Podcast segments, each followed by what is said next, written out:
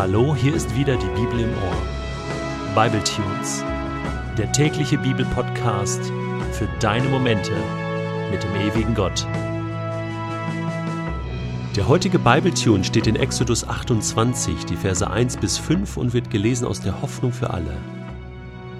Ruf deinen Bruder Aaron und seine Söhne Nadab, Abihu, Eleazar und Itamar herbei. Von allen Israeliten habe ich sie ausgewählt, mir als Priester zu dienen. Lass für deinen Bruder Aaron Kleider anfertigen, würdevoll und prächtig, seinem heiligen Priesteramt angemessen. Gib diesen Auftrag an alle aus deinem Volk weiter, die ich dazu begabt und mit Weisheit erfüllt habe. Sie sollen die Gewänder anfertigen, in denen Aaron zum Priester geweiht wird und mir dient. Die Priesterkleidung besteht aus folgenden Teilen: der Brusttasche, dem Priesterschurz, dem Obergewand, dem gewebten Untergewand, dem Turban und dem Gürtel. Diese heiligen Kleidungsstücke sollen für deinen Bruder Aaron und seine Nachfolger angefertigt werden. Dann kann er mir als Priester dienen. Die Stoffe für die Priesterkleidung sind die gleichen wie für das Zelt, violette, purpurrote und karmesinrote Wolle, feines Leinen und Goldfäden. Ganz ehrlich, wenn der Hohepriester Aaron mit seiner Priesterverkleidung heute durch die Innenstadt laufen würde, würde das für großes Aufsehen sorgen. Entweder würde die Zeitung schreiben, dass da jemand aus dem Vatikan quasi entflohen ist, oder dass ein lustig aussehender Mann den Karnevalszug verpasst hat. Andererseits, mal ganz ehrlich, wenn man in eine katholische Kirche geht oder auch in eine evangelische, dann steht ja da vorne der Pfarrer oder der Pastor auch, meistens mit einem Talar und irgendwie sieht das auch nicht immer so ganz zeitgemäß aus, oder? Aber gehen wir mal zunächst weg von der Kleidung und schauen mal genau hin, warum hat Gott Priester erwählt? Denn eins müssen wir sagen, es war Gottes Idee, dass es Priester geben soll und Nachfolger von Priestern. Und das, was da aussieht im Alten Testament wie eine päpstliche Wahl, war ganz anders gedacht. Gott setzt hier Menschen ein, die sozusagen eine Brücke bilden zu den Menschen und zu ihm. Einen Vermittlerjob, könnte man sagen. Einen Mittler zwischen Gott und Mensch.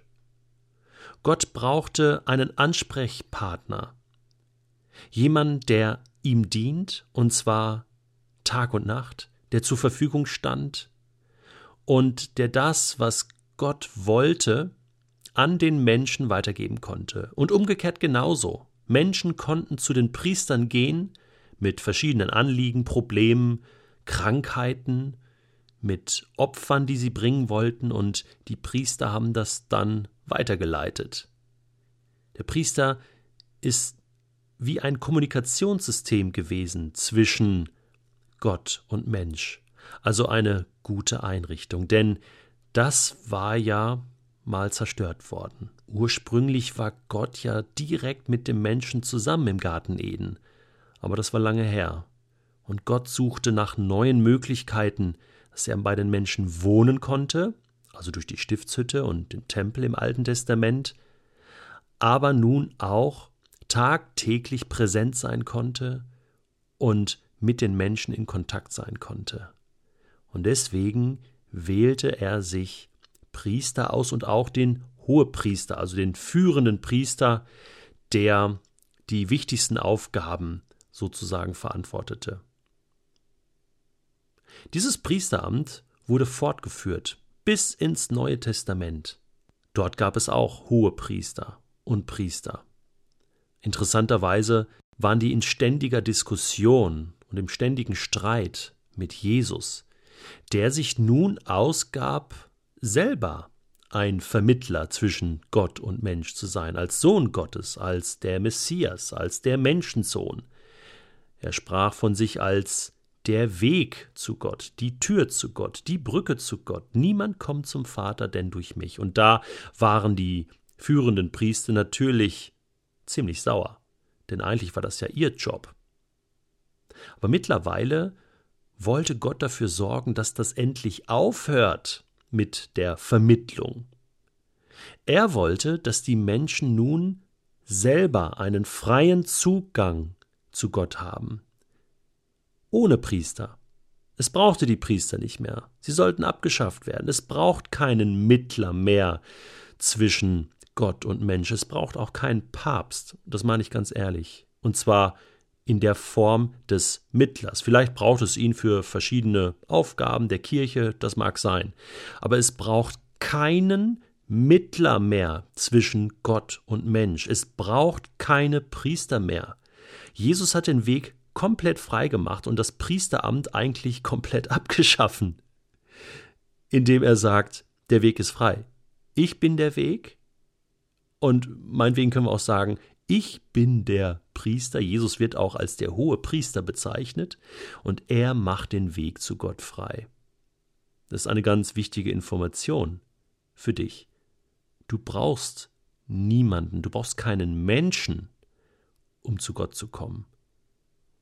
Du kannst jetzt, wo du bist, einfach mit Gott reden. Es gibt einen Text im Neuen Testament, der diesen Priesteraustausch beschreibt. Und zwar im ersten Petrusbrief, Kapitel 2. Da steht in Vers 9, ihr aber, und Petrus schreibt hier an Christen in der damaligen Zeit, ihr aber seid ein von Gott auserwähltes Volk, seine königlichen Priester. Ihr gehört ganz zu ihm und seid sein Eigentum. Deshalb sollt ihr die großen Taten Gottes verkünden, der euch aus der Finsternis befreit und in sein wunderbares Licht geführt hat. Früher habt ihr nicht zu Gottes Volk gehört, aber jetzt seid ihr Gottes Volk. Früher kanntet ihr Gottes Barmherzigkeit nicht, doch jetzt habt ihr sie erfahren. Das bedeutet, ich bin jetzt selbst so ein Priester ich bin selbst ein Kind Gottes. Und als Kind darf ich immer zu meinem Vater kommen und ihm alles sagen.